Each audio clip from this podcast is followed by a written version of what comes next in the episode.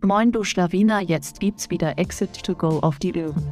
Das ist der Amazon Podcast, in dem dir Dustin und Johannes zeigen, wie sie Amazon Unternehmen aufbauen und anschließend verkaufen.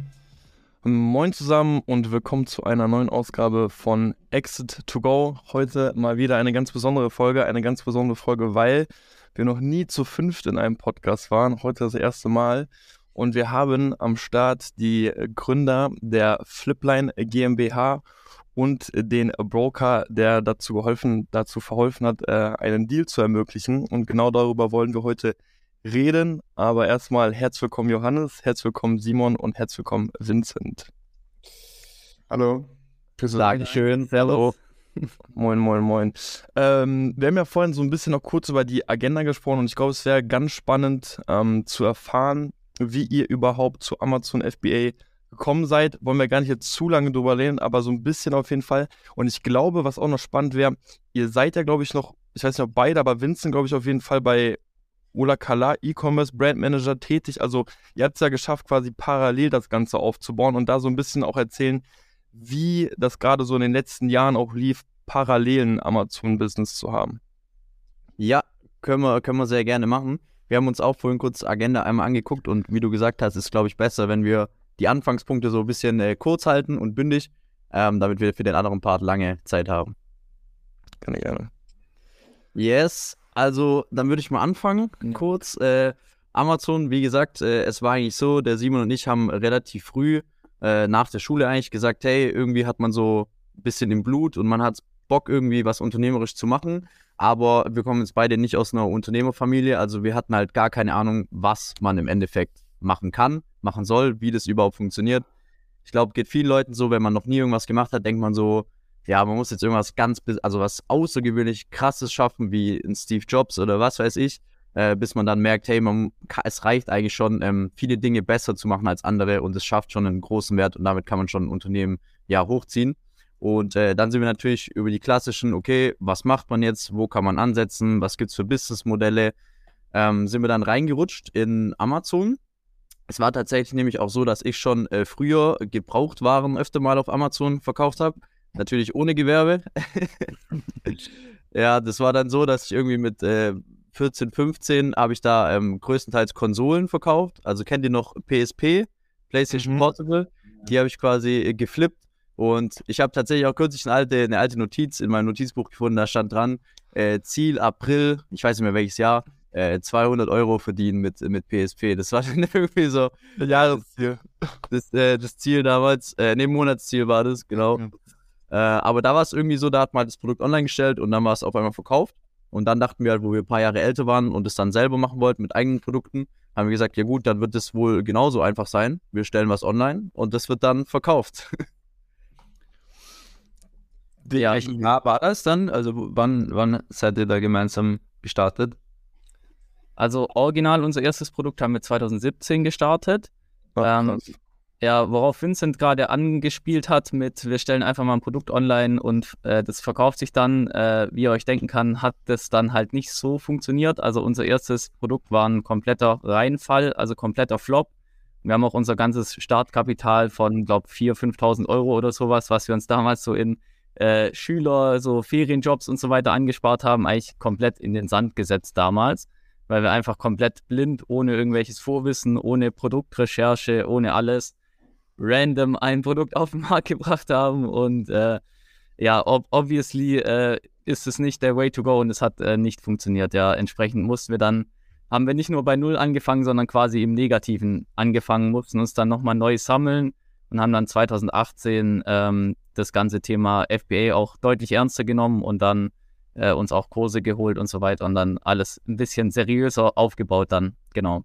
Genau, 2008. Ganz kurzer Sprung vielleicht so ganz kurz. Ähm, ja, ich, genau. ich denke so 2017 ist ja wirklich ein gutes Stück her. Also heute sind ja die ganzen Tools eine, eine absolute Selbstverständlichkeit, aber ich glaube ja. 2017 war ja noch nicht mal Helium 10 am Start, ich weiß nicht, Jungle Scout ja. könnte ja. dann noch so reinfallen. Ähm, aber habt ihr überhaupt einen Ansatz gehabt, wie ihr Produkte sucht oder wie seid ihr dann, ich weiß nicht, wollt ihr über das Pro Produkt reden? Ist das heute noch online oder? Jetzt Gott sei Dank nicht mehr online. Also, also wir können kurz über den Flop reden. Ähm, haben wir aber auch in anderen Podcasts schon erzählt. Also es gab äh, in den USA liefen diese Emoji Kackhaufen relativ gut und damals gab es noch keine, damals gab es noch keine Tools, wie du gesagt hast, und auch halt sehr begrenzt Online-Kurse und so. Also damals hat man dann mit 999-Methode und sowas halt die Sales Mhm. getrackt und solche Sachen. Ganz ja, Hasen. ja, ich glaube, es gab noch X-Ray oder so, aber damals waren wir auch zu geizig, 80 Euro für X-Ray auszugeben oder so. Das war auch noch ein anderes X-Ray, also nicht Helium. Genau, das war noch ein anderes X-Ray. Ähm, ja, genau. Also im Endeffekt wollten wir halt dann quasi, die Idee war, diese Emoji-Plüsch-Dinger laufen in den USA gut. Wir bringen das nach Deutschland, war so die, die Idee halt. Und wir wollten halt, oder haben uns gedacht, okay, diesen Kackhaufen, der wurde jetzt schon öfters gemacht, lass uns was anderes machen, lass uns halt anderes Emoji machen, ja. Und da war die Idee, diese Tiere da von, äh, also von den Emojis zu machen, weil die sind halt relativ süß so. Da haben wir schon ein bisschen gedacht, wir können da irgendwie eine Zielgruppe damit abholen und so weiter. Ja, war halt nicht so. Also wir haben halt gar kein Market Research gemacht. Es gab halt einfach keine Nachfrage im Endeffekt. Wir haben es bestellt in China, das ist angekommen, wir haben es online gestellt und halt irgendwie zwei Sales gemacht oder so, ja, in, in, innerhalb von Monaten, ja, und haben uns dann halt gefragt, oh mein Gott, ist Amazon FBA tot oder warum funktioniert das nicht und so weiter, ja, also, aber haben halt von vornherein alles falsch gemacht, einfach, ja. Okay, krass, krass auf jeden Fall. Das heißt, ihr habt die Ware auch nicht abverkauft bekommen. Nee, wir haben dann alles versucht, so mit auch YouTube-Placements und so. Wir hatten auch ein erfolgreiches Placement mit so 200.000 Klicks oder, oder was weiß ich. aber haben halt, Okay, aber haben halt drei Sales gemacht oder so mit diesem Boah. Placement, ja. Gute Also es wollte wirklich kein Mensch haben, auch auf Flohmärkten gewesen, alles, kei keine, das ging nicht weg, ja. Das wollte einfach keiner kaufen. Im Endeffekt haben wir das jetzt, glaube ich, vor zwei Jahren oder sowas dann an Kitas verschenkt und so weiter, ja. Da ist es dann sehr gut angekommen und wir haben dann Bilder von den Kindern bekommen, die das auspacken und so, aber es wollte halt ums Verrecken, kein Mensch wollte halt Geld dafür ausgeben, ja. Also, naja. Okay, Ja. krass. Das hat euch jetzt aber nicht daran gehindert, irgendwie weiterzumachen. Das heißt, ähm, ihr seid dann einfach 2018, ein Jahr später, nochmal in den Angriffsmodus gegangen und habt dann das erste Produkt dann gelauncht, was dann auch anlief, gehe ich jetzt einfach mal von aus. Und Genau. dann ging das einfach Stück für Stück weiter, bis ihr ein Portfolio am Ende, ich weiß gar nicht, knapp an die 20 Produkte irgendwie so hatte.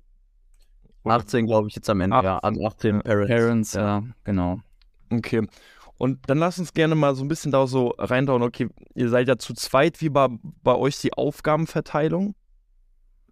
Ja, da ist mir irgendwie so ein bisschen reingerutscht. Also am Anfang war es so, dass wir uns beide natürlich alles reingezogen haben, weil bringt dann auch nichts, wenn der andere von dem Thema riesig Ahnung hat und der andere gar nicht, weil dann, ja, also gibt es einfach keinen Diskurs darüber und auch kein Vier-Augen-Prinzip.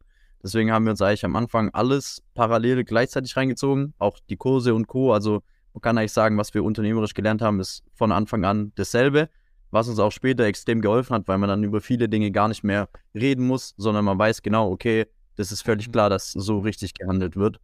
Ähm, genau, wir haben uns dann trotzdem ein bisschen spezialisiert über die Zeit hinweg. Also ich war mehr Richtung Produkt unterwegs, also Produktentwicklung, aber auch Marketing vom Produkt, also Produktbilder und Co. Und Simon war mehr Richtung PPC, Controlling und äh, Zahlen vor allem unterwegs. So haben wir uns das so ein bisschen aufgeteilt, aber wie gesagt, der gemeinsame Konsens war schon äh, sehr, sehr groß immer, ja. Genau, und eigentlich die wichtigen Themen haben wir eigentlich auch immer gemeinsam gemacht und versucht halt, also mehr Augen sind halt immer besser äh, und eigentlich so den, den Kernteil, so die Produktentwicklung, Produktauswahl und so weiter, das haben wir eigentlich immer gemeinsam gemacht und hatten da dann immer, ja, wie so eine Schleife halt, der eine hat vorgearbeitet, der andere hat es dann nochmal drüber geschaut und so weiter. Und wir haben auch ein bisschen einen anderen Blickwinkel teilweise auf die Themen gehabt, also zum Beispiel, wenn ich jetzt ein Produkt analysiert habe und eher vielleicht mir eine technische Sache aufgefallen ist oder so, dann ist Vincent eher ein Feature aus Kundensicht aufgefallen oder keine Ahnung, irgendwie so in die Richtung. Und so haben wir eigentlich eine ganz gute, äh, also es war eigentlich recht harmonisch dann bei uns, ja. Und eigentlich so den Kernpart, die Produktauswahl und Ausarbeitung, so, das haben wir eigentlich den, den Großteil zusammen gemacht dann, ja. Okay, sweet. Ähm, ich meine, Johnny und ich machen das Ganze auch zu zweit. Sagt ihr Gold richtig, dass man von Anfang an zu zweit war? Oder sagt ihr, okay, theoretisch hätte man es irgendwie auch alleine stemmen können? Weil das ist tatsächlich so eine Frage, die stellen wir immer wieder. Wir haben immer wieder Leute oder und schreiben tatsächlich auch immer wieder, ey, worauf soll ich achten, wenn ich tatsächlich einen, einen Co-Founder suche oder wo finde ich eigentlich, ich meine, ihr kennt euch jetzt schon lange, ähm, aber wie schätzt ihr die Zusammenarbeit einfach ein? Ja, also wie du sagst, äh, faktisch betrachtet kann man es natürlich schon auch alleine machen. Also gibt es ja genug Leute, die es alleine gemacht haben. Ist, glaube ich, auch immer ein bisschen Typfrage. Also bei uns war das, glaube ich, die goldrichtige Entscheidung, weil gerade am Anfang, man wusste einfach gar nicht, wo hinten und vorn ist. Und das, ich weiß nicht mal, ob ich es mich alleine überhaupt getraut hätte. Und wenn ich es mich getraut Mhm. hätte, ob ich überhaupt wieder aufgestanden wäre, wenn ich auf die Schnauze gefallen bin. Deswegen, das hat dann äh, schon geholfen, sich da gegenseitig rein zu pushen. Ähm, und auch sonst ist es, glaube ich, extrem wertvoll, einfach Rücksprache zu haben zu Themen. Aber klar, das ist auch Typsache. Also gibt auch Leute, die das bestimmt äh, wunderbar alleine machen können. Klar, du hast auch immer, du musst dich auch immer einigen. Also vielleicht, wenn du es alleine machst, äh, kannst du deinen eigenen Kopf durchsetzen. Ist aber vielleicht gar nicht immer so gut. Mhm. Also ich stelle es mir mega geil vor, wenn beide auch wirklich so die Kompetenzen in der Produktauswahl auch haben, äh, da einfach so einen Sparringpartner zu haben. Ja. Ich sag, man muss ja wirklich sagen, eine der wichtigsten Aufgaben eines FBAs ist die richtige Produktauswahl zu treffen. Ich finde es ja so viel im Nachhinein leichter, wenn du von Anfang an einfach die richtige Nische gepickt hast. Und da dann wirklich so einen Sparringpartner zu haben, der also nicht nur einfach mal einen Kollegen, einen befreundeten Seller ein Listing zu schicken, der guckt sich das natürlich irgendwie anders an, als wenn wirklich dein eigenes Geld, sag ich mal, mit im Spiel ist. Deswegen, das finde ich tatsächlich einen ziemlich spannenden Part. Ja. Ähm, aber gut, und jetzt ist es tatsächlich so, dass ihr beide aber noch nebenberuflich oder hauptberuflich angestellt seid oder ist, seid ihr jetzt Vollzeit-FBA-Seller? Oder beziehungsweise gewesen? Also, Je- Jetzt reden wir über den Exit, von daher sind wir gar nichts mehr. Aber ja, auf dem Weg hier, dahin hat sich natürlich immer ein bisschen verändert. genau, also ich hatte Mitte 2021, also seit Mitte 2021 hatte ich das Thema dann Vollzeit gemacht. Mhm. Ähm, bei Vincent war es ein bisschen anders. Natürlich über die Jahre so, erstmal fängst du sowieso nebenberuflich an, bis dann der Schneeball ins Rollen kommt. So, vor allem bei FBA halt, weil du eigentlich halt den Großteil deiner Finanzen immer reinvestieren musst. So ist halt auch, wenn man äh, viel Profit macht, äh, nicht so viel Geld teilweise für Gehalt übrig dann. Das Thema kennen ja sicherlich, kennt ihr und alle Zuhörer genauso. Ähm, deswegen haben wir, denke ich, auch wahrscheinlich sogar ein bisschen zu lang das nebenberuflich gemacht. Und dann 2021 äh, bin ich Vollzeit gewesen, aber du warst vom Arbeitsaufwand jetzt auch nicht weniger als Vollzeit, würde ich jetzt auch sagen. Ja, also, Ja, das stimmt. Ähm, wie du aber gesagt hast, Dustin, ich war dann äh, weiterhin auch äh, für Ola Kala tätig bis zum heutigen Tag und ich glaube, da muss auch jeder für sich dann wissen, wie er das, äh, ja, wie er seine Prioritäten setzt und wie er sich, wo er sich sieht im Leben. Aber eigentlich, wenn man das so sagen will, kann man schon sagen, dass wir on the side, also quasi als Side-Business, äh, ja, einen Millionen-Exit gemacht haben. Das, ist, äh, das ist auf jeden Fall eine Ansage so, ne? Also, weil ich finde es krass zu sehen. Ähm, also, ich glaube, viele wollen extrem früh in die Vollzeit, weil das auch irgendwie so ein, so ein Lifestyle ist, den natürlich, natürlich auch irgendwie leben möchten. Aber viele, oder auch dazu müssen wir uns tatsächlich auch erkennen erst krass, wie viel Umsatz, wie viel Gewinn musst du wirklich machen, um einerseits weiter wachsen zu können, aber andererseits eben auch Gehälter zu bezahlen. Und das sind ja teilweise wirklich absurde Zahlen. Also mittlerweile würde ich ja tatsächlich sagen, also eigentlich so sollte so ein sechsstelliger Umsatz schon drin sein, dass man sagt, okay, man zahlt sich was aus und man will weiter wachsen. nee. Ja. Und das ist ja eigentlich eine absurde Zahl, wenn man überlegt, man will nur in Anführungszeichen zwei Gehälter davon zahlen. Ja, 100 Prozent. Und du musst dir halt immer die Frage stellen, äh, was ist jetzt dein Hauptziel? Und für uns war immer das Ziel, unser Business muss wachsen und Mhm. zwar so schnell wie möglich, ja, und mit der größten Wachstumsrate wie möglich.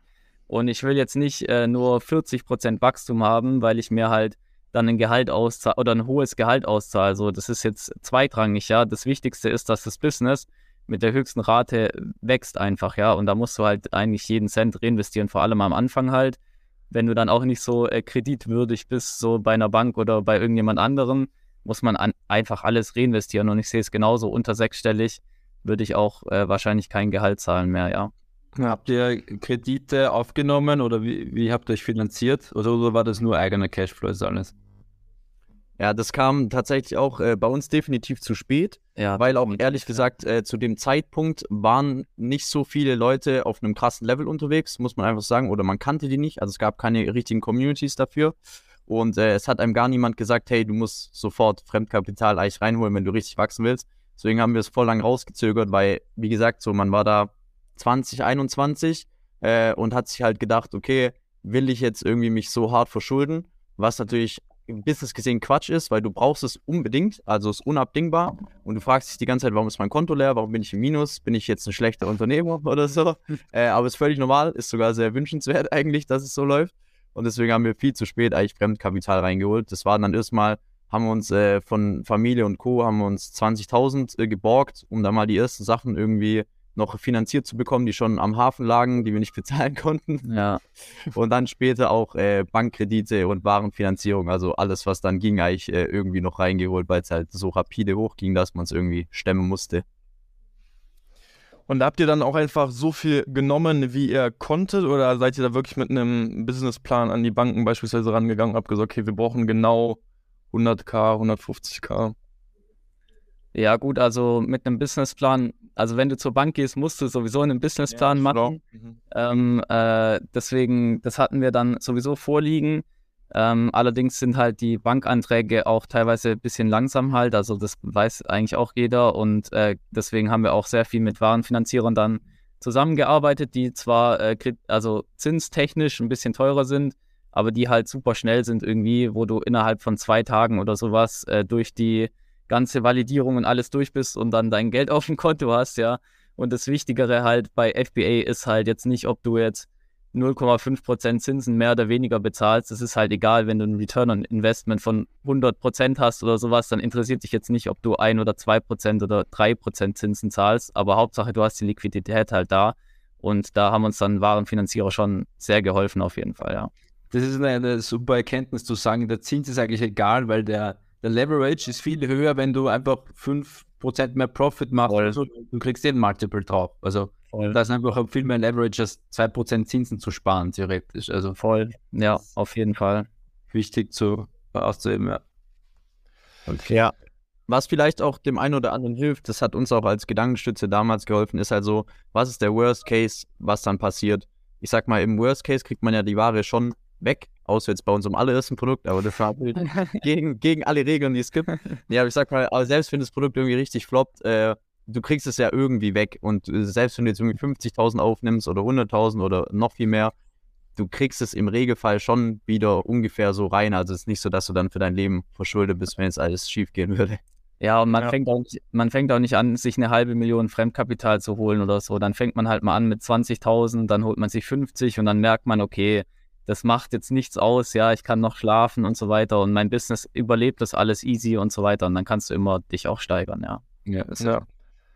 Also da muss man einfach nochmal, also auch von unserer Seite absolut zustimmen. Also bei uns war es ja tatsächlich auch so, dass wir einen ganz kleinen Exit gemacht haben und dachten, ah super, von dem Kapital können wir jetzt nur wachsen und tatsächlich sind wir jetzt gerade auch wieder im Gespräch mit Banken, weil wir einfach schon wieder ähm, Fremdkapital benötigen. Und ich glaube, diese Erkenntnis oder die, die Angst, einfach den Leuten auch zu nehmen, gerade die vielleicht auch starten, die merken, okay, eigentlich kann ich wachsen, aber weil man muss ja sagen, heute blickt man so ein bisschen irgendwie anders auf die Summe. Ich finde immer so 100.000 auf dem Geschäftskonto sind was ganz anderes auf irgendwie bei dir Ja. privat. Das sind Welten. So, das sind einfach Welten. Ähm, und da einfach so ein bisschen wirklich die Angst nehmen. Ich glaube, jeder, der sagt, der will in, in zwei, vielleicht auch drei Jahren solche Zahlen erreichen, die ihr habt, das ist aus eigenem Kapital, also so, außer man ist natürlich irgendwie sehr wohlhabend, sehr, sehr schwer stemmbar. Deswegen einfach Ja. wir haben auch gesagt, es ist einer der größten Fehler, die wir selber damals gemacht haben. Wir haben eine Folge gesagt, das ist ein größten Fehler und dass wir auch viel zu spät ähm, damit angefangen haben. Ja, bin ich 100% dabei. Ja, sweet. Bevor wir zum, zum Exit-Part springen, wür, hättet, würdet ihr irgend noch etwas anders machen, jetzt im Nachhinein betrachtet, für den Aufbau der Brand oder so? Also jetzt im Nachhinein betrachtet, wenn es vielleicht, es fällt euch da irgendwas spontan ein? Boah, das ist eine sehr gute Frage. Muss mal überlegen. Von, von Anfang an bessere Bilder oder mehr Ja, das ist natürlich Ja. auf jeden Fall. irgendwie, irgendwie Branding oder ich weiß nicht, irgend- irgendwo im Nachhinein denkt, ah, da hätte man früher anfangen sollen. Fremdkapital war jetzt ein Punkt, aber sonst Also definitiv Fremdkapital. An, ja, du hast immer irgendwelche Themen, die man rückblickend äh, besser machen würde.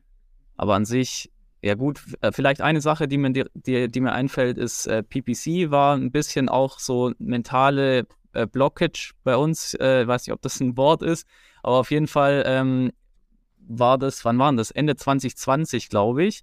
Da hatten wir 21. Anfang 21 ähm, haben wir ein Coaching äh, nochmal gemacht zum Thema PPC und äh, haben dort wirklich nochmal von Grund auf das Thema halt neu gelernt. Also davor hatten wir halt viel selber beigebracht und über Online-Kurs oder YouTube oder sowas halt uns die Sachen reingezogen, aber das Thema halt nicht wirklich ernst genommen. Ähm, und dort war halt äh, sehr, sehr viel Potenzial noch, ähm, also hat sehr viel Potenzial geschlummert einfach.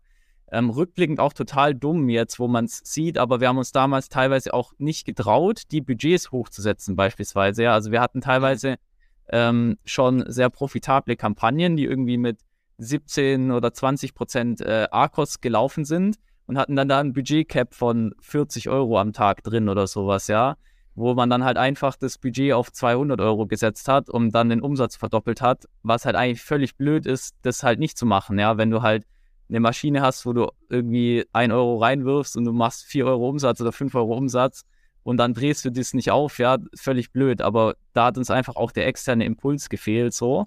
Und den haben wir damals bekommen, dann über das Coaching. Da haben wir auch unsere ganzen Listings nochmal general überholt. Also es hat sich damals auch sehr krass äh, gelohnt für uns, äh, neben der eigentlichen Kampagnen- und Werbeoptimierung eine richtige Conversion-Optimierung noch zu machen.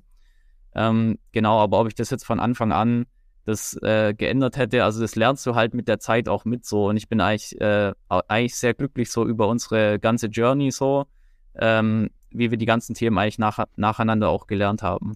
Was mir, was mir gerade noch eingefallen ist tatsächlich, weil ich gerade überlegt habe, was hätte man in der Zeit jetzt noch viel besser machen können, ist, glaube ich, einfach viel mehr noch der Fokus auf die simplen Dinge, die halt klar sind und was halt wirklich die größten Hebel sind.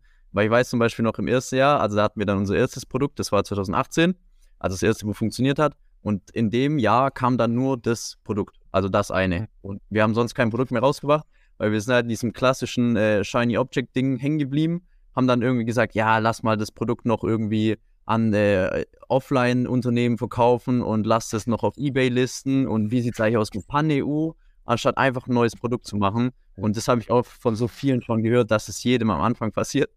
Also wenn gerade jemand zuhört und das erste Produkt läuft, macht direkt das nächste. Gerade, ja. ja. Es ist so, ja, ja, ja, es ist so oft, das ist der Leverage ist einfach mehr Produkte zu machen, ja. nicht auf Otto oder auf Ebay oder so. Das ist nicht der Leverage in unserem Game hier, ja. Also, Total, ja. Wir, wir, Johannes und ich hatten auch, also Endjahresgespräch, so was, ja, was, was machen wir so? Und dann haben wir gesagt, ey, warum wollen wir jetzt, warum reden wir über Online-Shop, warum reden wir über Influencer, so, wir brauchen einfach immer noch mehr Produkte und dann genau das, was du sagst, das ist einfach, das wird so lange der größte Hebel sein.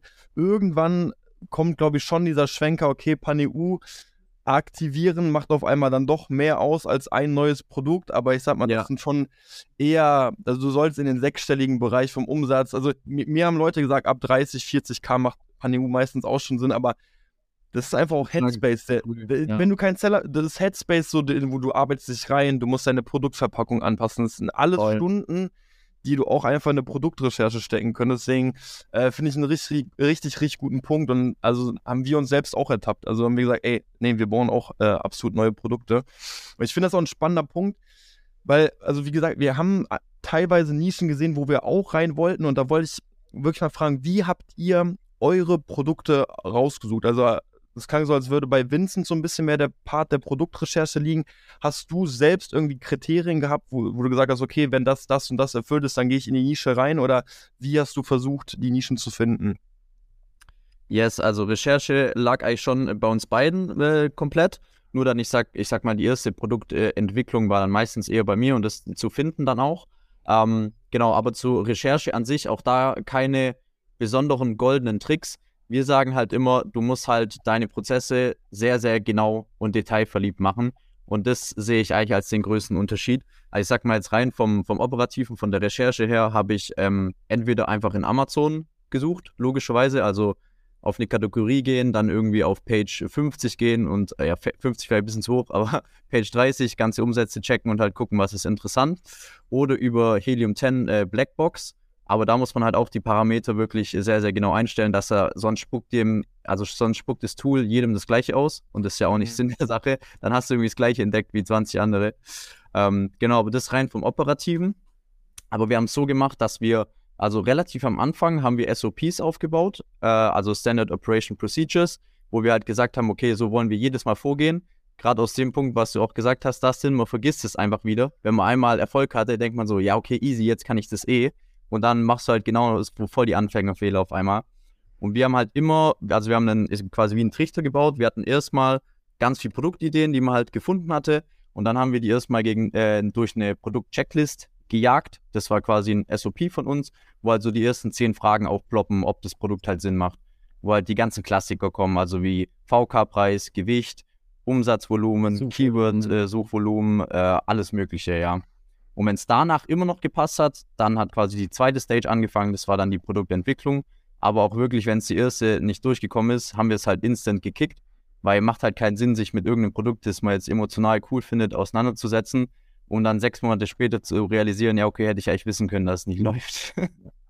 Hattet ihr auf, auf Trello oder wo habt ihr das jetzt so dokumentiert, das Use, Use Case? Ja, wir hatten ein Asana-Board, aber haben auch viel einfach in Ex äh, Google Sheets gemacht, beispielsweise, ja. Also man braucht es nicht verkomplizieren. Äh, ich denke, wir haben einfach auch viele Steine umgedreht, ähm, viele Nischen uns angeschaut und dann mit der Zeit bekommst du halt ein Auge. Das ist halt eine schlechte Antwort, die man immer geben kann, aber das kommt halt mit der Erfahrung und irgendwann hast du halt ein grobes Auge für die Nischen.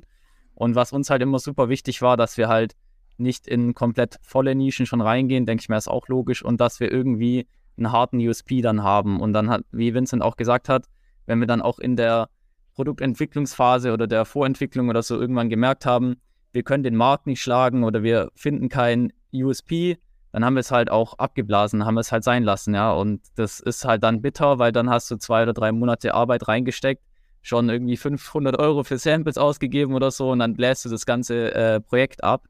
Aber ähm, so war es dann halt, ja, wenn, wenn wir nichts Gescheites gefunden haben und eigentlich die letzten Produkte sind wir nur noch mit wirklich harten USPs auch dann in die Märkte reingegangen und das hat dann entsprechend auch sehr gut funktioniert. Habt ihr auch selbst ähm, Molds eröffnet mit euren Herstellern? Yes, haben wir auch gemacht. Natürlich nicht am Anfang, weil ich sag mal, ja, ist ja immer auch nochmal äh, finanzielle Belastung auf jeden Fall und das Risiko ist noch größer, dass es nicht funktioniert.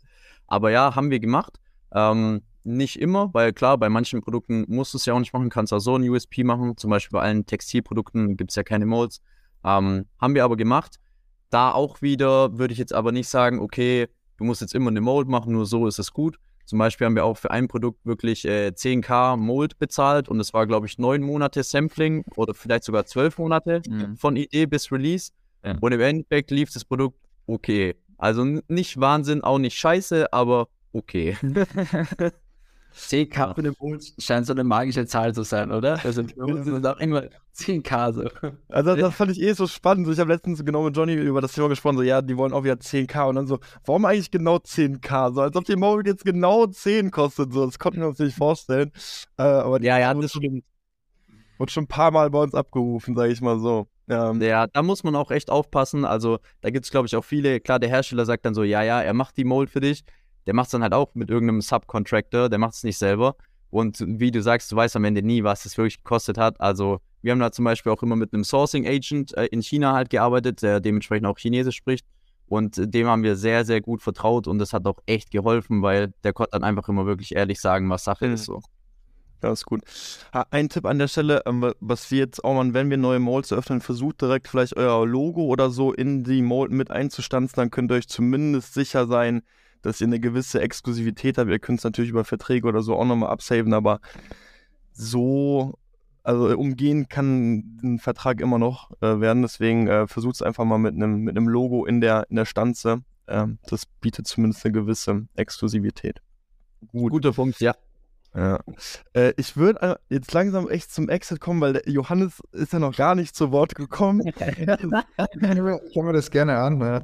ähm, Nochmal, wahrscheinlich ist Deswegen, la, lasst uns gerne mal so den Schlenker jetzt langsam reinmachen. Also es, es, es lief ja an, äh, ihr habt irgendwann wirklich verstanden, ja, wie man Produkte auf den Markt bringt, wie ihr die ganzen Produkte auch vermarktet. Ich finde, das ist auch ein absolut richtiges Ding, Simon, was du gesagt hast. Irgendwann kriegst du so ein Auge dafür. Also ich wurde auch gefragt, okay, warum habt ihr euch jetzt genau für das Produkt entschieden? Und dann, also es ist manchmal auch schwer in Worte zu fassen und wir haben auch versucht, so eine Excel aufzubauen, aber manchmal sind das so subjektive Werte, so, also wir beurteilen ja auch irgendwie Listings, es ist halt schwer in einer Zahl dann einfach zu fassen, wie, wie gut oder ja. wie schlecht jetzt ein Listing ist. Ähm, aber ihr hattet den, den Dreh letztendlich irgendwie raus und habt dann anscheinend irgendwann entschieden zu verkaufen. War das so, als der Hype da war, 21, 22 oder wann ging das so ein bisschen los, dass ihr auch einfach nur mit dem Gedanken gespielt habt, die, die Marke bzw. das Unternehmen zu verkaufen? Ja, also wie du gesagt hast, ähm, das Thema ist halt seit 2021 sehr präsent. Ähm, ich sag mal, davor wusste man ja auch noch gar nicht so wirklich, was man mit, also man wusste ja gar nicht, dass man Exit machen kann zum Beispiel, ja, also das, das, das kannten wir ja gar nicht und mit der Intention hat eigentlich so gut wie niemand damals sein Business halt aufgebaut, weil die Optionen gab es halt einfach nicht so wirklich, ja. Sehr selten zum ja, ja, über Dragonflip ging das, aber das war jetzt nicht so der Way to go, so inzwischen ist es ja so ein bisschen auch ein Ziel, worauf man hinarbeitet. Und dann ist das Thema 2021 oder Ende 2020 halt sehr präsent geworden durch die ganzen Aggregator. Ähm, war für uns aber damals auf jeden Fall noch der falsche Zeitpunkt. Ähm, hauptsächlich aus dem Grund, dass wir noch sehr, sehr krasses Wachstum hatten in den äh, folgenden Jahren. Also wir sind 2021 sehr, sehr krass gewachsen und jetzt auch 2022 nochmal ähm, extrem gewachsen. Und für uns war einfach immer sehr viel, äh, also sehr viel Potenzial noch in dem Business drin. Und wir waren immer an dem Punkt, wo wir gesagt haben, ja, es wäre schade, das jetzt zu verkaufen. Lass uns noch weitermachen. Ich denke, damit können sich auch sehr viele Händler äh, identifizieren. Ähm, aber irgendwann muss man halt dann schon auch den Sprung machen, weil du hast natürlich immer genau dieses Dilemma halt. Du bringst wieder neue Produkte auf den Markt, dann sind die noch nicht online, dann willst du noch das, die History von denen eincashen und so weiter. Also das ist ja eine Endlosschleife praktisch. Und wir waren dann ähm, 2022 eben an so einem Wendepunkt, wo wir gesagt haben, es macht jetzt schon Sinn für uns, über einen Exit konkret nachzudenken. Oder, also die eine Alternative war eben Exit, die andere Alternative war, wir skalieren jetzt richtig und gehen jetzt von, ähm, also wollen jetzt nochmal 2x, 3x oder sowas machen. Und da hätten wir dann halt eben ähm, die entsprechenden Schritte auch gehen müssen, halt nochmal deutlich mehr Fremdkapital reinholen, neue Leute einstellen und so weiter und so fort. Und haben uns dann eben dafür entschieden, das Business dann zu exiten. Äh, ganz kurz, also haben wir gar nicht darüber gesprochen, weil du auch gesagt hast, Leute einstellen. Habt ihr bis dato denn irgendwelche Leute gehabt, also fest angestellt oder ging alles über Freelancer-Agenturen? Äh, wir waren da sehr lean aufgestellt. Also wir waren ähm, wir zwei Gründer und im Endeffekt zwei Werkstudenten, die uns geholfen haben. Dann hatten wir ja ein paar Freelancer, die uns Freelancer, noch geholfen hat. Ja. Also für PPC zum Beispiel hatten wir einen Freelancer, für wie Vincent angesprochen hatte, für Sourcing hatten wir einen Sourcing-Agenten in China, der uns viel Arbeit abgenommen hat. Aber äh, ja, für die Ergebnisse, die wir erreicht haben, denke ich, waren wir sehr, sehr lean immer noch aufgestellt, ja. Und das war halt dann auch hilfreich äh, Richtung Exit dann. Ja, das ja. war uns auch immer wichtig, weil teilweise so, ähm, es gibt ja immer verschiedene, sag ich mal, Hypes so in der Bubble. Und teilweise war da auch mal der Hype, ja, wie viele Mitarbeiter habe ich? So als, als Flex mhm. quasi. Und da habe ich halt auch manche gesehen, die hatten dann halt irgendwie 20 Mitarbeiter, aber die Hälfte von uns, so ja. mal grob gesagt. Und äh, das war uns eigentlich immer wichtig, das wirklich so lean wie möglich zu halten. Und man muss wirklich sagen, an dem Punkt, wo es jetzt war, war es eigentlich kapazitär am Platzen. Also ja. das, es hätte, es wäre nichts mehr gegangen. Nicht mehr weiter, ja. nochmal ganz neu aufgleisen müssen, um das noch irgendwie weiterzuführen in der Form. Okay, krass. Was haben die zwei Werkstudenten bei euch gemacht? Also der eine hat komplett Supply Chain übernommen. Ähm, das heißt, PO platzieren, dann eben das ganze Shipping organisieren, QI organisieren, Einlagerungen organisieren und dann auch im Prinzip die Warenbestände bei Amazon äh, kontrollieren, also dass wir halt immer in Stock sind und nicht out of stock gehen, obwohl wir Artikel da haben. So, das war, das war sein. Das äh, können Thema. wir, vielleicht kann ich noch dazu ja. was sagen. Also, das war unser erster Student und es war echt die äh, beste Entscheidung, die wir getroffen haben, damals jemanden für Supply Chain einzustellen, der halt die ganze Kommunikation übernommen hat und so weiter.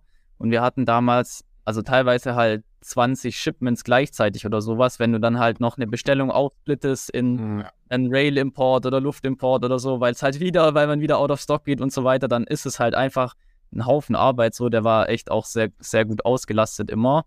Aber das war für uns eine riesen Erleichterung, weil wir halt diesen Hands-on Supply Chain Stuff dann nicht mehr machen mussten. Ja, sorry jetzt. Nee, alles gut. Also für uns war das perfekt, den, den ersten Studenten im Supply Chain Bereich einzustellen. Ja. Und der hat dann später halt mehrere Themen auch noch übernommen und so weiter. Das heißt, ihr wird auch immer wieder den ersten Mitarbeiter für genau diesen Aufgabenbereich zustellen. Also ich weiß jetzt nicht, ob man es pauschal sagen kann, aber für unser Business war es auf jeden Fall der richtige Move, ja. Also würde mich mal interessieren, wie das andere machen. Vielleicht ja. könnt ihr da auch mal was zu sagen. Also wir kennen auch Leute, die haben halt irgendwie, sind so auf ein Hero-Produkt basiert, die haben halt irgendwie drei ja, Shipments klar. im Jahr. Da macht es halt gar keinen Sinn. Aber wie du gesagt hast, wir hatten halt viele ASINs und da gab es halt viel zu organisieren. Ja, das, das kann ich mir richtig gut vorstellen, weil ich glaube, die, die breite Masse stellt an sich schneller Leute ein, also bei einem kleineren Produktportfolio, bei einem kleineren Umsatz vielleicht sogar schon.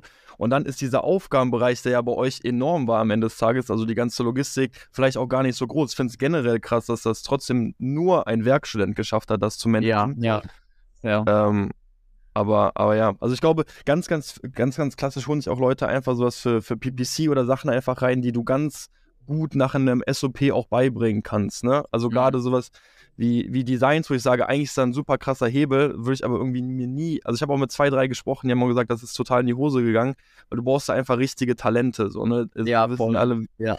wie krass Bilder sind und es ist super schwer, da mit einem SOP oder so zu arbeiten, weil du das einfach super schwer auch beibringen kannst und sagst, mach das mal so und dann sieht es ja trotzdem irgendwie anders aus. Ähm, aber, aber spannend, also Mitarbeiter äh, für, für Logistik klingt auf jeden Fall ähm, sinnvoll. Gut, das war jetzt der kleine Schlenker. Das heißt, irgendwann hattet ihr den Umsatz, dass ihr gesagt habt, okay, macht Sinn, über einen Exit nachzudenken.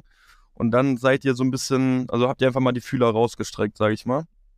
Also ich sag mal, 2021 war es ja so, dass die meisten die Fühler zu einem ausgestreckt haben. Da waren ja alle irgendwie noch äh, richtig hype drauf zu kaufen. Deswegen die meisten kannte man schon und man hat sich natürlich auch mal so eine grobe Indikation gegeben, in welche Richtung das Ganze gehen könnte. Äh, das war dann auch ganz interessant. Da haben wir lustigerweise auch Johannes kennengelernt an der Stelle. Ja. Bei, bei Seller X damals noch. Ja. Ähm, genau, dann haben wir aber gesagt, zu dem Zeitpunkt, wie Simon schon gesagt hat, das lohnt sich jetzt gerade nicht und wir wollen das ganze Thema später nochmal aufrollen. Und dann haben wir im Prinzip 2022 angefangen, die richtigen Partner dafür zu suchen. Ich glaube, dass, dass, du das gerade erwähnt hast, dass ich hatte auch gerade darüber nachgedacht, weil ich das erste Mal eigentlich mit dir gesprochen hatte, Vincent. Und es war ziemlich direkt, als ich überhaupt in diesen Space eingestiegen bin. Das war irgendwie April oder, oder Mai äh, 2021. Mhm. Und, äh, da hattet ihr noch, ich, also ich, ich müsste jetzt lügen, aber ich glaube, ihr hattet einen Umsatz von 1,5 Millionen oder so. Wenn ihr, wenn ihr überlegt, ne, diese ja. die ihr dann in, in einem Jahr gemacht habt, äh, und auch wenn man das mit anderen Unternehmen vergleicht, mit die wir jetzt beraten und die wir begleiten beim Exit, da habt ihr einfach nochmal einen wahnsinnigen Sprung gemacht und auch sehr sinnvollen, sehr, sehr sinnvollen Gedankengang gehabt, dass ihr am Schluss gesagt habt, naja, als wir das erste Mal gesprochen haben, da hattet ihr drüber nachgedacht, aber ihr wolltet noch nicht verkaufen oder, und ihr habt dann noch nicht verkauft. Und äh, habt euch hier auf das Wachstum und, und auf das Portfolio fokussiert und äh, habt dann eigentlich zum sehr guten Zeitpunkt äh, für euch und auch von der, von der Firmengröße dann verkauft. Ja. Denke ich auch. Als ja. ihr das als ihr das erste Mal ähm, die Fühler ausgestreckt hab, hattet, hattet ihr da auch äh, konkrete Angebote schon auf dem Tisch? Äh, ja, doch, tatsächlich. Ja? Ich musste kurz überlegen. Ja, ja, ja, aber das war dann, also das war dafür für den Zeitpunkt eine passable Bewertung, aber wir wussten halt in unserem Kopf, was noch daraus wird, weil wir wussten halt, mhm. welche Produkte kommen. Und wenn du da jetzt einem Aggregator, der jetzt ganz frisch irgendwie halt ein paar MA-Leute hat, aber kaum Amazon-Leute irgendwie erzählst, dass das und das Produkt übel einschlägt, das interessiert die halt überhaupt nicht, mal kurz ja. gesagt. Ähm, das ist so Stummschaltung bei denen, das kommt, glaube ich, ganz anders bei den anderen. Dann sagt halt auch jeder Seller. So. Ja, da ist echt so viel Potenzial in der Marke. Ja, ja, ja. ja. Und dementsprechend war das dann nicht, was wir uns jetzt zu dem Zeitpunkt vorgestellt hätten, aber Gott sei Dank haben wir das auch nicht geboten bekommen. Okay. Ja, weil, weil mich hätte einfach interessiert, gerade so vom, vom reinen Multiple, wenn man das quasi mit dem finalen Deal vergleicht, ob der damals eben höher war, weil ich meine, ihr habt im Zenit im Hype euch die Angebote reingeholt. Also wir haben halt ganz klar gehört von, von Leuten, die damals nicht verkauft haben, gewartet haben und auf einmal war da nicht nur eine Nachkommastelle weniger, sondern eine Vorkommastelle kleiner. Ähm, aber habt ihr da so Ver Vergleiche noch im Kopf, wenn ihr gesagt habt, okay, Multiple da, ja, stimmt, war schon damals irgendwie vom Multiple höher, auch wenn die absolute Kaufsumme da niedriger gewesen wäre, aber vom reinen, vom reinen Multiple? Äh, ja, also, ja, sorry. Vielleicht, vielleicht so aus der Seller X-Sicht, äh, ich, äh, da hatte ich auch äh, drüber nachgedacht gehabt, was wir da davor hatten. Und äh, ich glaube, dass der Upfront Multiple äh, gar nicht so viel höher war damals bei, bei äh, Seller X, den wir euch angeboten hatten. Es war ja nur, dass äh, der Earnout, den wir euch da damals gezeigt hatten, natürlich deutlich größere Zahlen auf dem Papier, aufs Papier geschrieben hatte, als, als, als der jetzige vielleicht äh, ähm, zeigt. Aber ähm, wenn ihr euch, wenn ihr euch überlegt, wir hätten das 2021, ihr hättet es 2021 mit mir gemacht, ich glaube, dann würdet ihr mich jetzt hassen. ich bezweifle stark, dass LX diese Marke so hätte wachsen lassen können, wie ihr sie hatten wachsen lassen.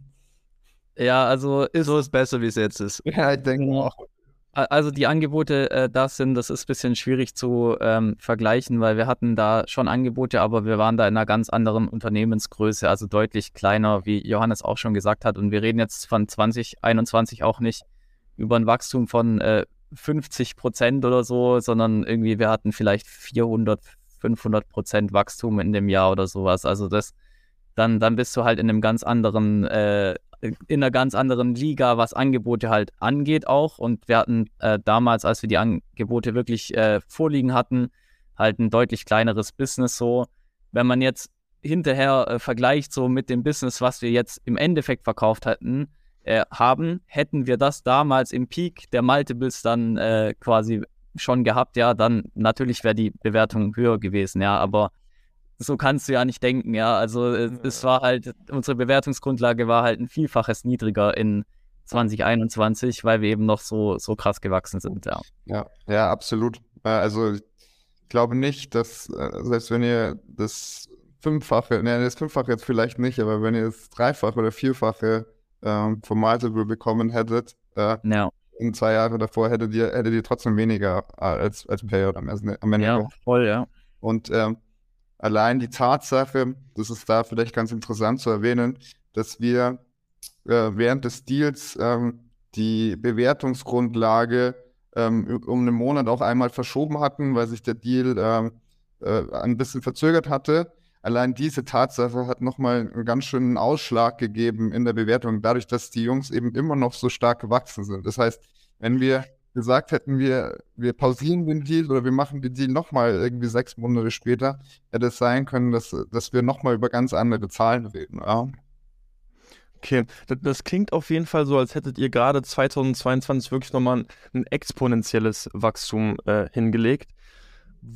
Wie, worauf führt ihr das zurück? Also warum war 2022 jetzt vielleicht dann doch nochmal so ein unglaublich starkes Jahr für euch? Ja, äh, ja, oder so, ja. Nee, ja, also ich denke mal, die Antwort ist, oder meine Antwort ist relativ langweilig wahrscheinlich. Ja. Äh, Produkte, ja. Also die Produkte, die bisher da waren, liefen weiterhin sehr, sehr gut und die neuen Produkte liefen auch sehr, sehr gut und dementsprechend hat man sich da sehr, sehr verbessert. Ähm, Tricks gab es keine, äh, Hacks gab es auch keine. Es waren tatsächlich die, die Produkte und ich sag mal, die Search Volumes, wenn ihr euch das anguckt, in den meisten Nischen Helium 10 sind ja sogar runtergegangen oder zumindest mhm. gleich geblieben. Aber 2021 war es halt wirklich so, man wird out of nowhere einfach besser. Und 2022 musste man halt schon dafür arbeiten und kämpfen. Aber im Endeffekt, der Schlüssel waren wirklich halt Produkte und dann auch Produkte, die halt nochmal besser performt haben, als wir das antizipiert haben. Okay. Oder was habt eure Wege wieder ja. zusammengefunden mit Johannes und euch? Also Johannes ist dann raus bei Seller X oder ähm, ich weiß nicht, wie, wie, habt ihr euch dann wieder zusammengefunden und dann auch entschieden, mit einem M&A ähm, Boutique zusammenzuarbeiten? Willst du, Vincent, oder soll ich? äh, ja, ich kann es gerne kurz erzählen. Wir haben uns äh, tatsächlich bei der White Label Expo nochmal gesehen. Da war Johannes dann aber bei BBG am Start, also Berlin Brands Group. Ihr habt ja auch schon ein Interview mit ihm gemacht, deswegen wisst ihr das auch schon. Und da haben wir dann auch nochmal gesprochen, wie es aussieht und in welche Richtung es gerade geht und so weiter und so fort. Und äh, das war da aber zu dem Zeitpunkt immer noch nicht relevant für uns. Und dann haben wir eben 2022, hatten wir das Gefühl, kamen eh mehr Broker auf den Markt, die halt auch, äh, ja, da teilnehmen wollten an der ganzen Geschichte. Und wir hatten dann schon mit drei, vier Leuten Vorgespräche und Johannes, wir sind dann, glaube ich, über ein ganz anderes Thema eigentlich in Kontakt gekommen, wegen der, wegen der einen Mastermind, wo ich dich angeschrieben habe, richtig? Ja, ich, ich, ich glaube, so war es. Also erstmal äh, war es ja so, dass äh, das relativ neu war, dass ich eben äh, bei, bei Fortune eben war und äh, du noch gar du, du wusstest, glaube ich, noch gar nicht, dass ich eben äh, bei, da jetzt arbeite und dachtest, ich nee. bin bei PG. Ja, genau. Ja. Und äh, dann hattest du, äh, ich, ich meine, wir waren eigentlich öfter im Austausch, wie du gesagt hast, ne? wir haben uns bei der White Label mal getroffen, wir hatten auch so, ja, bei, bei verschiedenen Events uns mal gesehen, ich glaube beim Seller Barcamp hatten wir uns auch mal gesehen. Ähm, deswegen äh, war man da so immer so ein bisschen in, in Kontakt und ähm, dann, dann hattest du mich angerufen, ähm, und, und hattest eigentlich noch mal eine andere Frage und äh, da hatte ich dir das, da hatte ich dir das erzählt. Und ähm, da kam dann auch eben diese Diskussion auf, naja, ihr, ihr überlegt jetzt zu verkaufen, da hast du mir dann auch eure derzeitige Umsatzgröße äh, gesagt, die dann auch nochmal ein ganzes Stück höher geworden ist im Vergleich zu dem, wo wir dann am Ende beim Verkauf waren. Und ähm, dann ging es halt eben darum, naja, ihr wisst nicht, macht Sinn, mit einem, einem Berater zu arbeiten oder, ähm, so, ob, oder ob ihr es alleine macht. Ja. Und äh, ich glaube, das war der, der erste Kontakt, den wir hatten. Und ähm, ich habe euch halt einfach ganz unverbindlich gesagt, hey, ich mache euch eine Bewertung, ich, äh, ich erkläre euch, was, ähm, ob es sinnvoll ist, beziehungsweise was der Sinn ist, mit einem, mit einem Berater zusammenzuarbeiten. Und ich, ähm, ich stelle euch auch mal meinen Chat vor, ähm, einfach, dass ihr euch mal unsere Story anhört und, und wo wir euch hier am besten weiterhelfen können. Was hat dann für euch, also Simon Vincent, dafür gesprochen, dass ihr wirklich mit einem Berater geht und das nicht selbst in die Hand nimmt? Ähm, ja, also wir haben uns da viele Gedanken gemacht. Ähm, ist natürlich auch ein bisschen daraus entstanden, dass sich der ganze Aufkäufermarkt ein bisschen geändert hat halt in 2022. Also in 2021 wurde ja auch ähm, sehr viele fragwürdige Marken wurden akquiriert und damals war das ganze Aggregator-Game vielleicht ein bisschen lockerer. Ja, das Geld ist ein bisschen lockerer gesessen und äh, es war so eine große Party im E-Commerce. Ähm, das Ganze war dann eben 2022 nicht mehr so ganz der Fall. Ähm, und wir haben die ganze Zeit rumüberlegt, äh, wie gestalten wir diesen Prozess, ja, weil du wirst halt ständig von einem Aggregator mal angeschrieben, dann gehst du mal in dem, mit dem in den Call, dann gibst du dem Sellerboard und dann hört man wieder nichts von denen und so weiter. Und das ist irgendwie so ein, zwei Mal hintereinander passiert, ja, und dann mit der Zeit haben wir eigentlich gedacht, ja, also wenn man jetzt äh, von sich aus überlegt, wie verkaufe ich jetzt mein Business, dann ist ja das nicht der Prozess, den man durch, durchlaufen sollte, ja. Also dann gehst du halt her, bereitest die Daten auf und machst einen Outreach, ja, aber du gehst nicht irgendwie auf Cold E-Mails in irgendeinen Call und gibst in dein Sellerboard oder so. Das ist jetzt nicht der ideale Prozess, wenn du auch den idealen, äh, den ide idealen Preis dann nachher haben möchtest für dein Business, ja. Und dadurch, dass sich halt die Marktkonditionen äh, einiges verschlechtert hatten, ähm, haben wir halt gesagt, ja, jetzt müssen wir erst recht einen professionellen Prozess halt fahren und halt das ganze Thema professionell angehen. Ähm, haben dann auch echt mit vielen MA-Beratern äh, auch geredet 2022. Da sind, äh, glaube ich, bestimmt äh, mit sechs oder sieben haben wir geredet gehabt damals und haben uns dann aber auch äh, eigentlich schon entschieden gehabt dafür, dass wir auf jeden Fall mit einem MA-Berater das dann zusammen machen, ja. Okay, einfach weil die Expertise nicht da war und ihr gesagt habt, okay, bevor ich mich da selbst irgendwie verlaufe, ähm, gebe ich doch lieber ein paar Prozente ab und hole mir einen Profi. ihr, ihr, habt euch dafür entschieden, habt dann den Auftrag quasi unterschrieben. Johannes, was war dann eure nächsten Schritte quasi, also sobald ich da geeinigt habe? Genau, also ich ähm, vielleicht äh, da einen Schritt zurück. Also wie, wie äh, Simon gerade gesagt hatte, naja, sie hatten, sie hatten mehrere Interviews. Ich, ich weiß nicht, was am Schluss das Ausschlaggebendste war, dass ihr, dass ihr uns dann äh, ge genommen habt. Äh, wahrscheinlich, weil wir die sympathischsten und die, die professionellen waren in den, in den ja, auch noch kurz sagen, ja. Doch. Ja, ich glaube ja, ich glaub, Vertrauen macht ja bestimmt viel aus, oder? Also das ja. ist ja einfach eine Summe. Da denken wir, okay, dem, dem Johannes, mit dem habe ich jetzt schon ein paar Mal gesprochen. Also ich glaube schon, dass diese Vorgespräche sicherlich ja auch irgendwas bewirkt haben dann. Ja. Nee, ich glaube, das, das zum einen, aber auch zum anderen so diesen, äh, diesen Komplettansatz, den wir anbieten. Und wir haben äh, 2022 im April, Ende April, glaube ich, das erste Mal gesprochen und äh, sind dann Mitte Mai zusammen in den Prozess gestartet. Aber wenn wir von Prozess sprechen hier mit, äh, mit der Flipline GmbH, dann heißt das nicht, ähm, dass wir da mit dem Exit angefangen haben, sondern wir, oder Simon und Vincent waren bei uns in diesem Exit-Ready-Programm auch noch. Äh, wir haben ja im Haus auch, auch E-Commerce-Experten, die auch äh, größere E-Commerce-Marken aufgebaut haben. Und ähm, die haben im ersten Schritt äh, zusammen mit mir, also ich habe mir eher so die, die Zahlen und Daten angeguckt und die E-Commerce-Experten, die haben sich die Operations angeguckt und auch wirklich drauf geschaut, naja, wo ist der USP in dieser Company, was kann man vielleicht noch verbessern in den nächsten drei bis sechs Monaten, um das, das Unternehmen noch attraktiver für Käufer zu machen und was müssen wir eigentlich wirklich herausstellen, dass wir in, in den, Mar in den äh, Marketingunterlagen, die wir dann auch an die Käufer schicken, was müssen wir wirklich herausstellen, um so viel wie möglich Interesse bei den Käufern zu erzeugen. Und allein dieser Prozessschritt, den es so jetzt nicht am Markt gibt oder nicht so, so häufig am Markt gibt, nicht auf jeden Fall in diesem Umfang, in dem wir ihn anbieten und der Professionalität, ähm, generiert schon einen wahnsinnigen zusätzlichen Wert. Ja?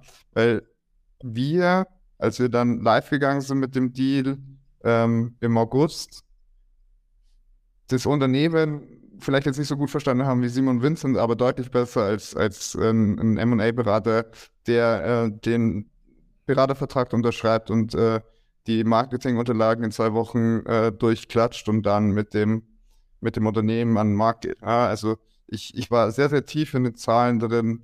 Wir hatten auch wirklich sehr gute Gespräche äh, zum Thema, naja, wo sind noch Hebel, um das, das Unternehmen äh, noch attraktiver zu gestalten, noch attraktiver darzustellen am Ende. Und was wir vor allem auch rausgearbeitet hatten, den größten USP von Flipline. Ähm, das war so, das ging so in diese Richtung, naja, was Sie auch am Anfang erzählt haben, wie, wie werden Produkte äh, gelauncht, wie, was unterscheidet, was unterscheiden die Flipline und die Hardware-Produkte auch zu den Wettbewerbern, das, das das rauszuarbeiten, das den Käufer auch zu erklären, naja, das ist der, das ist der USP an den Produkten, die verkauft werden und das ist der USP auch an der Pipeline, die auch mitverkauft wurde, dass ähm, das rauszuarbeiten, das auch äh, aufs Papier zu bringen, das gab natürlich einen un unglaublichen Mehrwert. Ja? Okay. Ähm, also für uns war das eigentlich auch, äh, wenn ich da noch kurz einhaken kann, es gab ja auch später dann den Due Diligence-Prozess, äh, wo man eben sich das ganze Unternehmen nochmal auf links krempelt. Und das war eigentlich schon, was wir mit äh, Fortia gemacht haben, war schon für uns eine Due Diligence. Einmal in-house, also dieser Pre-Exit, wo wir wirklich das Ding schon mal einmal komplett umgedreht haben und da halt schon gesehen haben, okay, hier können wir vielleicht nochmal äh, mehr Schutzrechte uns sichern oder wir können hier nochmal Audits machen bei all unseren Suppliern, damit wir da Third-Party-Audits schon ableben. Und äh, die werden nachher die, die Nadel im Heuhaufen suchen, egal wer es kauft wahrscheinlich. Und da hilft es schon extrem, schon davor halt äh, gewappnet zu sein für alles und einfach alles top aufbereitet zu haben, das dann auch geil aussehen zu lassen. Und das hat sich schon dann, waren wir gut angefühlt, waren wir mehr confident mit auf jeden Fall. War dann noch irgendwas dabei? Also du hast gesagt, Schutzrechte, fand ich ganz spannend, dort mal zu, zu prüfen. War dann sonst noch irgendwas dabei, was, was ihr, worauf ihr davor nicht gedacht habt bei dieser DD, also bei der internen DD? Finanzen auf jeden Fall komplett. Buchhaltung und Finanzen komplett. Was ja. Also was, was, was, hat, was hattet ihr da nicht im Perfected oder im Exit Ready? Ja, mehr, mehr, mehr, oder weniger äh, ja, alles, ja. Also ganz, ja, ja, nee, das, das klingt jetzt ein bisschen blöd, ja, aber aber äh, deine, deine Buchhaltung äh, auf der einen Seite und deine Buchhaltung äh, Exit ready zu machen, das sind halt äh, zwei verschiedene Paar Schuhe, ja. ja. Also mhm. äh, jetzt deine monatliche Buchhaltung, ähm, äh, da, da ist jetzt nicht so schlimm, wenn da mal was nachgebucht wird oder irgend, irgendwie sowas, ja. Aber wenn du halt den äh, Käufern deine BWAs gibst und den Jahresabschluss gibst und so, dann musst du halt die Unterlagen äh, quasi ready haben, ja, und die, äh, wie Vincent gesagt hat, die drehen halt alles um, die schauen sich deine ganzen Buchhaltungsunterlagen äh, alles an, auch was vom Steuerberater kommt und so weiter. Und dann ähm, müssen die Sachen halt einfach stimmen, ja, und dann äh, sollte man die Sachen halt vorher auf jeden Fall durcharbeiten und eben einfach ready machen, ja, für, für, ähm, für den Käufer dann entsprechend, ja. Und das ist halt einfach Arbeit, das ist Zeitaufwand, ähm, wir haben auch da sehr viel gelernt, äh, was jetzt äh, das ganze Thema Accounting angeht, äh, was jetzt äh, in der FBA-Bubble jetzt auch nicht so super präsent ist, ja, was mhm. auch in vielen äh, Kursen und so leider halten da alle immer, sagen immer, ja, ja, fragt doch euren Steuerberater und wollen da gar kein Advice geben, ja, obwohl so ein, äh, also das ist auch kein Rocket Science, ja, aber man muss halt auf jeden Fall, man muss halt dran arbeiten, ja. Und wenn man, ähm, man muss auch eng mit, mit dem Steuerberater zusammenarbeiten, sich vielleicht einfach mal die äh, ganzen Konten, die die gebucht haben, einfach mal als Auszug geben lassen, ja, und die einfach mal durchschauen, ja. Also so simpel kann es sein, aber man muss es halt einfach machen und man sollte nicht davon ausgehen, dass die Buchhaltung aus dem Stegreif jetzt ready ist für eine Due Diligence, ja, also das wäre sehr naiv zu glauben, ja. Ja, spannend auf jeden Fall. Ich glaube auch, dass das Finance und Controlling immer noch ein bisschen äh, zu, kur äh, zu, kurz und zu knapp kommt in der, in der FBA-Szene, finde ich auch. Ähm, Johannes, jetzt noch, äh, jetzt noch mal ein bisschen auch allgemeiner gesprochen. Johannes, du hast gesagt, du bist auf die Suche gegangen, einfach was nach Hebeln gesucht, um das Unternehmen einfach für besser dastehen zu lassen. Ähm, ist es häufig die Buchhaltung? Also ich meine, ihr habt jetzt bestimmt den ein oder anderen Exit begleitet. Oder gibt es auch noch andere Punkte, wo ihr sagt, das sind, das sind Hebel? Ähm, also Hebel im, im, in dem Sinne, dass das jetzt eine, eine, einen Unterschied im Wert macht, ähm, ist es die Buchhaltung, würde ich sagen, nicht. Ne? Das ist eher die Frage, stimmen die Zahlen oder kann man die Zahlen vertrauen äh, am Ende? Ähm, oder, oder sind da einfach Fehler äh, in, den, in den Zahlen und das Unternehmen sieht äh, eigentlich ganz anders aus? Ne? Das, das ist das eher, das war eher das Thema bei der Buchhaltung. Ja, also auch sowas wie Nachrechnen der, der Cox äh, hatten wir auch schon öfter, dass wir Unternehmen hatten, die sahen super profitabel aus. Dann schaut man sich die, die, die Cox-Rechnung an, da fehlt die Hälfte. Und äh, eigentlich ist das Unternehmen nicht so profitabel, wie es eigentlich ist. Was, was aber jetzt auch bei der Flipline GmbH äh, gepasst hat. Also da, da war dieses Problem jetzt nicht. ähm, aber, aber sowas, sowas ist eher diese, dieser Punkt bei ähm, bei der Buchhaltung, was, was tatsächliche Hebel sind. Äh, und äh, das haben wir bei Unternehmern, mit denen wir auch über einen längeren Zeitraum zusammenarbeiten, ist, ähm, wie ist das Unternehmen aufgestellt? Na, also Vincent und Simon hatten es vorhin schon gesagt, naja, sie haben ihr Unternehmen sehr lean aufgestellt, wir haben aber auch schon mit Unternehmen zusammengearbeitet, die waren in der gleichen Größenordnung oder unwesentlich größer und hatten aber irgendwie äh, fünf, sechs, sieben, acht Mitarbeiter, ja. Und ähm, dass man sich da dann äh, zusammen mit den äh, Eigentümern anguckt, naja, macht es Sinn, diese, diese Leute wirklich an Bord zu haben? Mhm. Welche Aufgaben übernehmen die hier eigentlich? Kann man das nicht ein bisschen herunterfahren? Dann also feuern. Ja. ja, ja. Oder oder auch äh, Punkte wie ähm, Marketing. Äh, das, also das, das macht tatsächlich dann der, der Paul aus unserem Team, unser E-Commerce-Experte. Aber der, der schaut sich auch die, die Prozesse an und, und die, die Marketing-Expenses und, und, und schaut, naja, welche Produkte lohnen sich eigentlich wirklich, wo wird vielleicht zu viel Marketing gespart, wo, wo kann man hier auch Einsparungen machen, was, was wäre auch sinnvoll, ähm, ja, vielleicht ganz auszuschließen äh, bei den Produkten, na, um das Unternehmen einfach so, ja, ich sag, ich sag, ich sag so ganz unverblümt, so sexy wie möglich darzustellen, ja? dass so ein Käufer auch wirklich sagt, ja, das ist genau das, was ich suche, das ist genau das, was ich will, ohne die äh, überschüssigen Mitarbeiter, ohne äh, die Produkte, die vielleicht nur 2-3% äh, Marge machen. Ja? Weil wir vorher gerade über, also Entschuldigung. Also, weil wir vorher gerade über Datengrundlage auch gesprochen haben, Strichwort ähm, Seller Board, BWA. Was war denn eure ähm, Basis für den Multiple? War schon das Seller Board, Profit, denke ich mal, und dann ein paar Korrekturen wahrscheinlich, so Werkstudentengehälter oder, oder was war denn letztendlich eure, was war die Basis für die Multiple bei euch? Wir haben, also für die Ansprache haben wir äh, mit den, mit den, also wir haben uns natürlich die BWAs auch angeguckt, ähm, einfach um zu verstehen, ob die BWAs äh, zu den Sellerboard-Zahlen passen. Ja, das ist ganz wichtig. Das, hat, das hatte ich ja als, als, ähm, als Käufer noch, als ich auf der Käuferseite gearbeitet hatte, oft, dass Sellerboard gut aussah und dann äh, kriegt man äh, die BWA-Zahlen und dann äh, sind die deutlich niedriger. Ja? Und am Ende zahlt ein Käufer sehr ungern auf die Sellerboard-Zahlen, weil BWA-Zahlen sind einfach geprüfte Zahlen, die kommen von einem externen Dritten, während Sellerboard ja doch auch was ist, wo man selber was eingibt. Und natürlich rechnet der nach, na, was, ähm, was sind die Kosten, na, was, was, was sind Sellerboard auch oben reinkommt. Das kommt ja von Amazon. Also das ist ja, das ist ja auch irgendwo von einem Dritten und auch geprüft. Aber was vor allem so Operational Costs angeht, äh, die sieht man einfach in Sellerboard nicht, wenn die nicht eingetragen sind. Und mhm. fließt aber, und das wissen viele nicht, ja, das fließt aber in die Bewertung auch mit ein. Ja? Und das ist dann natürlich ein Punkt, der geprüft werden muss und den man sich angucken sollte.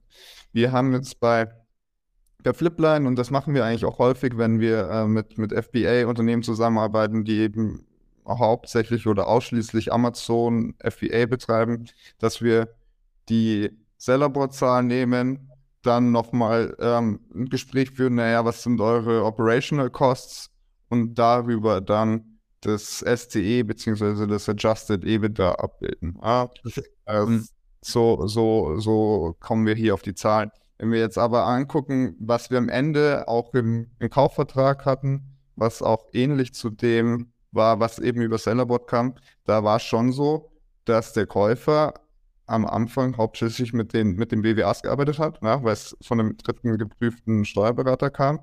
Und äh, wir uns dann am Ende auf so eine Zwischenlösung geeinigt hatten, wo wir quasi auf so diese, diese Sellerboard-Umsatz minus die, die Kosten hatten und dann aber für diese ganzen Operational Costs die BWA-Daten hauptsächlich genommen. Mhm.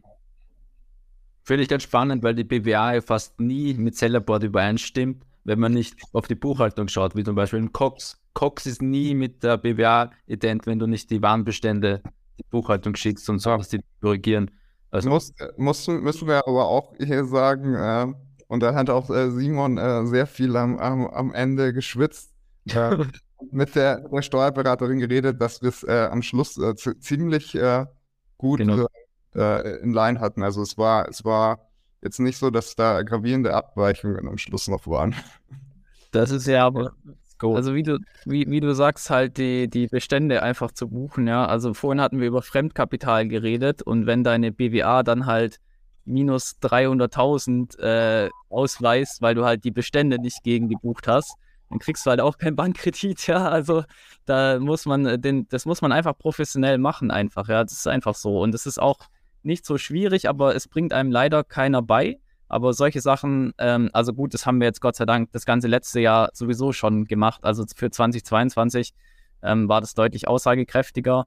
Aber ähm, genau, also sowas musst du halt machen. Aber dann musst du halt monatlich eine Inventur machen, ist halt ein bisschen Aufwand. Ähm, genau, aber es lohnt sich immer. Dann hast du saubere BWAs und kannst ja auch mal einem externen vorlegen, ohne dass man sich ähm, schämen muss. Eben, äh, nee, hast du absolut recht, weil der Steuerberater, der sagt dir nicht, bitte schick mir die Bestände, sondern das muss von dir kommen. Ne? Ja. Okay, boah. Wir haben jetzt schon eine Stunde auf der Uhr. Mich, also mich würde auf jeden Fall noch die Dealstruktur bleiben. Teil 2. Also ja, die Dealstruktur vielleicht noch oder so. Oder ähm, was macht ihr jetzt mit dem, also mit dem Cash auch oder vielleicht da noch ein bisschen kurz reingehen? Genau, also vielleicht nur so ein bisschen noch kurz, warum ist We the Brands geworden? Also wie, wie lief es dann am Ende da wirklich dann, also wie lief der Deal selbst dann wirklich ab? Yes, da würde ich mal kurz äh, einhaken. Und zwar, äh, Johannes war auch stehen geblieben, wo wir dann den Outreach gemacht haben. Das heißt, äh, Fortia ist ja mit den ganzen Aggregatoren und auch Leute, die keine Aggregator sind, äh, sehr, sehr gut connected. Das ist auch, würde ich sagen, einer der großen Vorteile, mit so jemandem zu arbeiten, bevor da selber irgendwie eine halbgare info at äh, sellerx.de Liste machst, so, ähm, hast du lieber dann jemand, der die auch persönlich kennt und da persönliche Ansprechpartner hat. Und dann haben wir da halt eben, ja, die meisten von einfach mal den Outreach geschickt und äh, geguckt, was die sagen. Da haben sich dann so und so viele zurückgemeldet und gesagt, hey, sie wollen mal in den Data Room noch ein paar mehr Daten haben. Und am Ende des Tages haben wir dann sieben Angebote vorliegen gehabt. Wo kann man, glaube ich, so sagen, Johannes, oder? Also, ja, ja, nee, nee, klar. Genau, äh, wo wir natürlich aber auch schon ein paar aussortiert haben, weil einfach irgendwie die Struktur nicht gepasst hat oder Aufkäufer hat nicht gepasst. Wir waren uns auch, also wir hatten auch schon Lust, muss man sagen, an ein deutsches Unternehmen zu verkaufen, einfach weil uns da die Kommunikation auch wichtig war und dass die Produkte halt richtig weiterlaufen. Nicht, dass es jetzt bei einem internationalen nicht so wäre, aber da hatten wir einfach ein bisschen besseren Draht dann. Genau, und ähm, dann haben wir, wie gesagt, die Angebote bekommen es läuft dann so, dass man äh, nochmal mit den allen, die quasi interessiert ist, nochmal einen Call macht, äh, eine Stunde oder ein bisschen mehr und über alles spricht und äh, eben nochmal die Angebote auch dann halt eben nochmal nachfassen kann, sagen kann, hey, wenn ihr es so und so macht, dann wäre es vielleicht doch interessant für uns. Und ich sag mal, am Ende dann wirklich beim so finale Auswahl waren zwei bis drei eigentlich noch wirklich interessant. So. Und ähm, ja, für uns hat bei We the Brands einfach das Gesamtpaket am Ende gestimmt. Also von, wir kannten die Jungs schon sehr lang. Wir glauben auch, dass sie in den Operations sehr, sehr gut sind im Vergleich zu vielen anderen Aggregatoren. Und natürlich am Ende haben auch äh, die Zahlen dann gepasst und die D-Struktur, so dass wir uns da dann quasi auf den LOI geeinigt haben, ja. Wo, wo wart ihr dann so umsatztechnisch, last 12 months, als es dann wirklich um, um Angebot ging? Äh, genau, ähm, wo wir da unsere Angebote eingeholt haben, ehrlich gesagt, ich weiß gar nicht mehr. Ich weiß, wir haben das Jahr jetzt mit 5 Millionen abgeschlossen. Ja, und unsere Exit Das war so knapp über 4 Millionen. Okay. Wo wir, wo wir, wo wir live gegangen sind. Ähm, schlussendlich die Bewertungsgrundlage, wie ich vorhin schon gesagt habe, dadurch, dass das Unternehmen äh, tatsächlich äh, Monat, manch, manch, manch äh, fast 100 Prozent teilweise noch gewachsen ist, war der Umsatz dann nochmal ein ganzes Stück höher. Ja. Okay. Ja, dann lass uns mal ganz grob kurz eine Rechnung aufstellen und ihr könnt die ja unkommentiert lassen. Würde ja, würde ja bedeuten, bei einem Umsatz von, äh, sagen wir dann doch nur 5 Millionen, 20 Prozent Marge hätten wir die Mio Profit am Ende des Jahres und sagen wir mal, darauf würde ungefähr der Multiple draufgerechnet werden. Jetzt kann ich mir gut vorstellen, je je größer eine Marke, desto wertvoller ist sie per se. Ähm, je mehr Produkte, das streckt sich das Risiko. Ich weiß nicht, John, ich würde den Multiple mal mindestens bei drei ansetzen. Ja, ich hätte jetzt auch drei gesagt. Also drei Minimum. Also kann man hier schon davon ausgehen, dass am Ende des Tages, äh, natürlich wird es gesplittet ab von Stability Payment, aber irgendwo die drei Millionen auf jeden Fall äh, gesichert sind und auf jeden Fall, wenn man sich jetzt mal irgendwie noch eine Earnout-Struktur anschauen würde, liegt man wahrscheinlich bei einem über 3 Millionen Exit hier bei den Flipline-Jungs. Also wir haben auch, wir haben auch davor kurz gesprochen. Ähm, ich sag mal, auf Helium kann ja jeder sich die Zahlen dann angucken und wie du gesagt hast, jeder, der sich ein bisschen auskennt, kann sich das zusammenreimen. Und äh, glaube ich, kann man sagen, dass in die Richtung ging, ja. Ja, stark auf jeden Fall. Also so einen großen Exit hatten wir auf jeden Fall hier noch nicht im Podcast. Ich hoffe, der nächstgrößte sind dann nur wir selbst. Ja. Ich wünsche es euch. Dankeschön, Dankeschön. Ähm, gut, ein, also auch. Ein, ja, Dani, ja. Ihr habt, ihr habt einen Share-Deal gemacht, wenn ich es richtig verstanden habe. Hattet ihr da, hattet ihr auch eine Holding, also mhm. ihr selber, oder wie habt ihr auch so dann steuerlich ähm, behandelt das Ganze? Ja. Habt ihr noch eine Holding für euch eine eingerichtet, jeder? Oder? Wir haben von Anfang an zwei Holding-Gesellschaften drüber gesetzt und äh, das Gott sei Dank damals richtig gemacht, ja. Perfekt. Das bedeutet, ist eine Menge Geld jetzt in der Muttergesellschaft. Was habt ihr denn vor? Also habt ihr irgendwie Bock, nochmal ein Amazon-Unternehmen aufzubauen? Seid ihr jetzt einfach mal Sabbatical-Modus oder was strebt ihr an? Oh ja, sehr gute Frage. Also aktuell sind wir natürlich schon noch im Sabbatical-Modus, würde ich sagen. Also äh, das ist ja jetzt gerade äh, anderthalb Monate her bei uns. Äh, ich sag mal jetzt, ein Business zu verkaufen ist auch nicht wie irgendwie ein Produkt zu verkaufen oder sowas. Man muss halt die ganzen Prozesse übergeben und so weiter. Also da ähm, sind wir natürlich schon noch ein bisschen äh, in der Absprache auch mit dem, mit dem Käufer jetzt noch. Also wir sind jetzt nicht komplett auf Null aktuell. Ähm, allerdings ja, haben wir jetzt kein konkretes Business bisher äh, geplant. Das äh, ganz, also ganze Operative und die Verhandlungen waren jetzt auch auslastend genug, dass wir jetzt nicht nebenher noch eine weitere Brand hochgezogen haben oder sowas. Ähm, das heißt, äh, operativ jetzt auf Amazon wird jetzt im nächsten halben Jahr wahrscheinlich nichts von uns online kommen.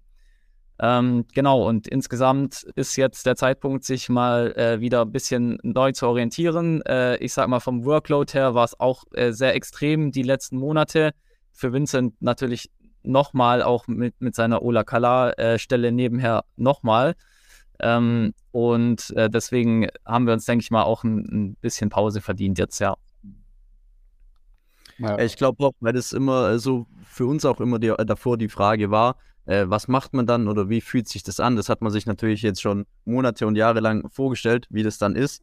Äh, ich muss sagen, für meinen Teil, was wirklich den äh, groß, großen Unterschied macht, es klingt auch ein bisschen kitschig, aber es ist einfach ein bisschen Seelenruhe so.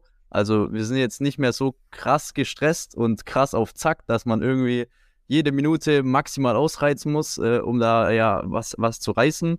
Und äh, dass man einfach morgens aufwacht und vielleicht auch mal sagen kann, ja, ist auch okay, wenn man heute nicht so viel macht, weil man hat jetzt schon ganz gut was geleistet. Und das war halt davor nicht, also nicht im Kopf zumindest, auch wenn es vielleicht schon ein Fakt war. Aber das ist äh, für mich auf jeden Fall der, der größte Unterschied, ja. Wir waren halt auch äh, sehr, sehr getrie getriebene, sag ich mal. Also wir hatten teilweise sechs oder sieben Bestseller-Batches gleichzeitig und entsprechend könnt ihr auch vorstellen, dass auch sehr viel Konkurrenz hinter uns her war. Ähm, und das hat, tut jetzt auch mal gut, nicht jeden Morgen äh, Seller Board oder die Bewertungen zu checken und so weiter. Das ist mal schön gut den Kopf auf jeden Fall. Ja. Ist schon nervig zu sehen, wenn immer mehr Japan-Segen dann auf den Markt kommen. Ne? Das, das ist, äh, hat er wieder aufgehört. Den muss ich geben.